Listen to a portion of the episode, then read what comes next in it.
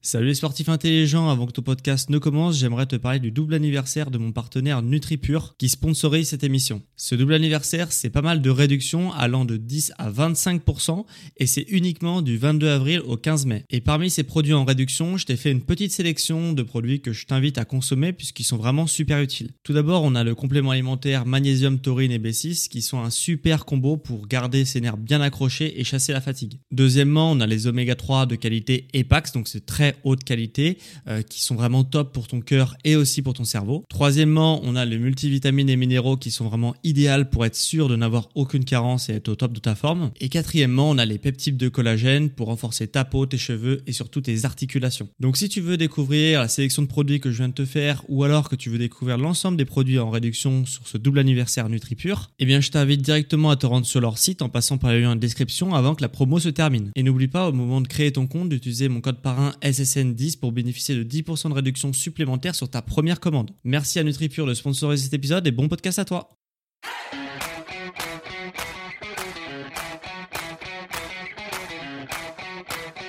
Ok, bienvenue à tous, bienvenue sur le podcast Sport Santé Nutrition. Je m'appelle Médéric, je suis coach sportif et tous les dimanches je te permets d'atteindre tes objectifs physiques et sportifs grâce au sport, à la santé et à la nutrition. Donc euh, aujourd'hui on va parler d'alimentation au sens large puisque je vais te montrer un petit peu qu'est-ce qu'il y a dans les usines du diable, euh, les usines agroalimentaires bien sûr, les petits secrets des usines agroalimentaires. Je vais te présenter du coup 5 secrets que j'ai trouvé intéressants. Alors c'est loin d'être les seuls euh, que j'ai trouvé. Il y en a, je pourrais te parler de ça pendant des heures et des heures. D'ailleurs, il y a des personnes qui le font beaucoup mieux que moi. Tout ce que je vais te dire dans ce podcast-là, voilà, c'est des choses que euh, des retours d'expérience de personnes qui travaillent dans l'agroalimentaire, qui, qui ont raconté comment ça s'est passé, euh, notamment d'ailleurs euh, les livres de Christophe Brusset qui sont hyper bien faits sur ce sujet-là. Donc euh, avant que tout le monde s'excite sur c'est vrai, c'est pas vrai, c'est machin. Voilà, tout est vérifiable, tout est disponible euh, sur des livres, sur des témoignages, sur des interviews, tout est disponible aussi sur Internet. Donc encore une fois, euh, parce que je sais qu'à chaque fois, par exemple, quand j'avais fait sur le soja, il y a des personnes qui viennent me dire oui, c'est pas vrai, c'est pas vrai, c'est vrai, etc. voilà, tout est prouvable sur Internet maintenant. L'information est quand même relativement facile. Avant de dire que telle chose est vraie ou n'est pas vraie, voilà, des petites recherches sur internet s'imposent et euh, tu verras par toi-même la vérité et je te laisserai avoir ton opinion là-dessus. Euh, du coup, on va partir sur le premier secret euh, des, des usines agroalimentaires. ça fait en plus bon, ça fait quand même débat en ce moment, euh, c'est les polyphosphates, ok. Euh, Qu'est-ce que c'est que ça, les polyphosphates? Ah bah tu le connais très bien, alors que tu le connais peut-être pas euh, sous ce nom-là de polyphosphate, mais tu le connais peut-être plus, si tu regardes un petit peu les étiquettes, sous le nom de E452. Ok, E452. Qu'est-ce que c'est que ce E452 Donc les polyphosphates? Alors c'est ce qu'on ajoute euh, dans le poulet par exemple. On peut l'ajouter dans le poulet. Mais grosso modo quand même énormément de viande. Euh, c'est principalement pour la viande ce type de ce type d'additif. C'est euh, en fait ça te permet d'ajouter à la viande soit par seringue soit par barattage. Le barattage, c'est en, en, soi, c'est un petit peu comme si tu euh, bah, tu plonges la viande dans un liquide, donc dans ce liquide, la E452, le polyphosphate, et tu fouettes la viande, ce qui va permettre du coup euh, à la viande d'absorber, en fouettant la viande, ça va permettre d'absorber un petit peu le liquide, donc l'additif qu'on veut ajouter, comme ça c'est invisible à l'œil nu, c'est à l'intérieur euh, de la viande, et ça sert à quoi de rajouter ça? Ça sert tout simplement à ce que la viande ne perde jamais son eau, même après la cuisson. Donc forcément, tu l'auras compris, c'est assez lucratif comme business puisque euh, si tu euh, vends la viande avec de l'eau, ça pèse forcément beaucoup plus lourd que quand tu vends la viande sans eau. Puisque si tu cuis la viande pour une préparation, tu vas forcément perdre de l'eau et du coup, forcément, eh ben, euh, le plat va peser beaucoup moins lourd. Donc nous, on préfère, donc les industriels préfèrent nous vendre euh, de la viande avec de l'eau. C'est beaucoup plus avantageux pour eux, même s'il faut ajouter un petit ajout, euh, pas forcément très naturel, euh, dans la viande. Donc ça, c'est quelque chose d'assez courant, déjà de rajouter ce genre d'additif, de tromper le consommateur également, hein, bien sûr, mais on s'en fout royalement que ce type d'additif, donc le E452, par exemple, soit en conséquence directe avec des, AVC, de l'insuffisance euh, rénale, euh, la maladie du côlon irritable, etc., etc. Donc, euh, donc du coup, voilà, ça c'est le premier petit secret. Voilà, le fait, bon, il y a le E452 le polyphosphate, mais c'est pas le seul additif qui permet de faire ça. Là, je t'ai pris un exemple, mais il y en a plein d'autres, plein d'autres ingrédients qui permettent de faire ça euh, en toute légalité, bien sûr. Euh, du coup, euh, on a aussi tout ce qui est agent de texture, comme par exemple l'alginate, qui permet quoi cet alginate? Alors c'est un agent de texture assez formidable puisque ça permet de retenir l'eau et de le transformer en gel. Donc ça peut paraître un petit peu magique, mais c'est-à-dire que tu prends un verre d'eau, tu rajoutes de l'alginate à l'intérieur, ça, ton eau va se, transformer en gel et puis en eau. Pourtant, tu as juste rajouté un petit euh, une petite aide comme ça. Ça sert à quoi de rajouter et de, l'alginate dans un produit? Bah, Tout simplement, ça te permet de, euh, de donner de la texture et d'alourdir le poids de, euh, du produit et du coup forcément d'alourdir le poids du produit ça c'est aussi encore une fois très lucratif puisque euh, bah du coup tu as euh, tout simplement euh, bah, tu peux vendre plus lourd au kilo et du coup le consommateur bah il va dire ah bah celui-là il est moins cher je le prends. Et, et ça c'est assez magique parce que si tu veux par exemple je te donne un exemple T'as la sauce tomate. La sauce tomate, bon, il y a de l'eau naturellement parce que c'est des tomates. Et toi, tu penses que bah, c'est de la sauce tomate, donc c'est les tomates qui sont broyées avec un petit peu d'épices. Et puis on te vend ça comme ça. Maintenant, si tu rajoutes de l'alginate, tu vas pouvoir également rajouter beaucoup plus d'eau et du coup, on va pouvoir te le vendre beaucoup plus cher. Et si on n'avait pas rajouté cet alginate, bah forcément, tu vois, ça ferait un petit peu comme de l'huile, tu vois, où quand tu rajoutes de l'eau dans l'huile, bah tu le vois tout de suite qu'il y a de l'eau dans l'huile et que c'est pas de l'huile pure. Mais là où tu rajoutes de l'alginate, et eh bah forcément, ça va se mélanger au produit et ça va être invisible à l'œil nu.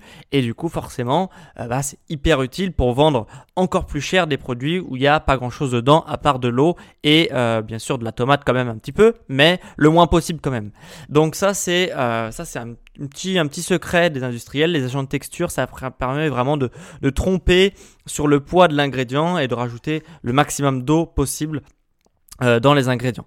Et en plus de ça, euh, bah ça, euh, ça c'est ça c'est la tromperie, c'est déjà quelque chose de grave, mais voilà, on s'en tape complètement que par exemple ce type d'agent de texture permette aux consommateurs, enfin aggrave la santé du consommateur en euh, justement en lui procurant des calculs rénaux.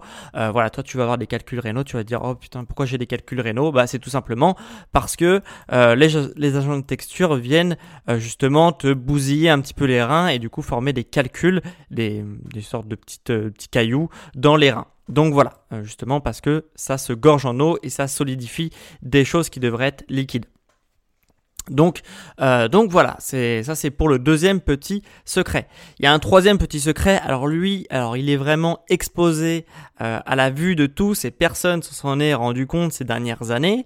Euh, c'est quand même assez magique puisque bah, même moi le premier, je m'en suis pas du tout rendu compte. Même si bon, moi j'ai pas du tout un régime où je fais euh, où je prends des produits qui sont industrialisés, mais voilà, ça peut arriver quand même de temps en temps de prendre des, des produits euh, qui sont tout faits comme des épices, comme des gels douche, comme des trucs comme ça. Bien sûr, tu vois, comme tout le monde. Et il euh, faut savoir que tous les produits industrialisés euh, ont euh, subi un régime drastique sur leur, leur contenu. C'est-à-dire que, bah, est-ce que tu t'es déjà rendu compte que nos produits depuis à peu près 5-6 ans étaient de plus en plus petits? voilà. Est-ce que tu t'es déjà rendu compte? Bah non. Et eh ben voilà. Et ben c'est-à-dire que par exemple, bon, pour donner un exemple classique, par exemple ta, ta danette, elle est passée de 125 à 115 grammes. Voilà. Ça a perdu euh, presque 10%, et enfin plus de 10% du coup, et euh, personne s'en est rendu compte. Euh, le gel douche qui passe de 200 ml à 175 ml. Et puis on peut se dire, oui, bah t'as qu'à changer de marque si t'es pas content de ton gel douche, il, passe de 200 à 175. Le problème, c'est que une fois qu'il y a une marque qui, passe à de 200 à 175 ml, de gel douche, et bah toutes les marques s'alignent, puisque tout le monde a envie de faire du profit aussi. Donc c'est ça le problème. Tu as, la, canette, la, la, pas la canette, la bouteille de coca qui passe de 1,5 euh, litre à 1,25 euh, litres. Euh, tu as la bouteille de 2 litres qui passe à 1,75 litres. Euh, enfin, 1 litre 75. Et c'est tout est comme ça. Euh, voilà, tous les. Il y a, y a 60 millions de consommateurs qui avaient fait quelque chose là-dessus. Et, euh, et ben voilà, tu, tu, regardes un petit peu la contenance des produits en fonction du temps, bah tu te rends compte que c'est de plus en plus petit, mais personne s'en rend compte puisque à chaque fois qu'un industriel décide de faire un une petite diète à son produit, et bah du coup tout le monde s'aligne et du coup ça devient la norme. Donc du coup tu n'as plus l'impression que la norme c'était euh, la version où tu avais plus de produits dans le dans le contenu. Voilà. Et en plus de ça, bien sûr, tu l'auras compris, le prix, lui, ne change pas. Donc c'est vraiment uniquement la quantité qui change, mais pas le prix. C'est un moyen facile de faire du profit, mais là, pour le coup, il n'y a pas de tromperie. Tout le monde est au courant, mais euh, voilà, c'est quand même assez difficile de faire attention à tout ce qu'on achète, euh, surtout d'une semaine à l'autre. Euh, voilà. Alors il y a aussi, celui-là, je l'aime beaucoup, c'est le Made in France. Le Made in France, souvent les industriels aime bien mettre en avant le fait que ça soit produit en France. Alors le souci avec le Made in France, c'est que c'est quand même, déjà c'est hyper bien si tu te soucies que les produits viennent de France, mais sache quand même que cette appellation, elle est quand même très permissive, surtout pour des industriels qui sont euh, mal intentionnés. Hein. Loin de moi l'idée de mettre tout le monde dans le même panier, mais bon, il, faut savoir quand même que le panier est assez gros. Alors bien sûr, il y a des gens qui font des choses bien, mais grosso modo, euh, il y en a au moins 50% qui font euh, mal les choses. Et du coup, le Made in France, c'est quoi le problème avec le Made in France? C'est que bah déjà, tu peux importer tous les produits que tu veux. Du moment que tu cuisines en France ou que tu transformes en France, tu peux appeler ça du Made in France. Ok? C'est, tu peux dire recette française, euh, produite en France, etc. Même si les ingrédients ne viennent pas de France. Donc déjà, c'est une petite tromperie assez euh, assez sympa pour l'industriel. Mais si l'industriel veut encore moins se prendre la tête, il peut tout simplement faire venir un produit de Chine, par exemple le, ouvrir le carton en France, changer le carton.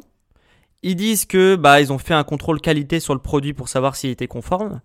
Et après, tu peux le revendre légalement comme un produit venant de France, puisque c'est la première personne qui, euh, qui du coup importe le produit dit sa provenance. Et si le, le carton a été changé et que la personne a fait un contrôle qualité, c'est considéré comme un produit français puisqu'il a eu un contrôle en France.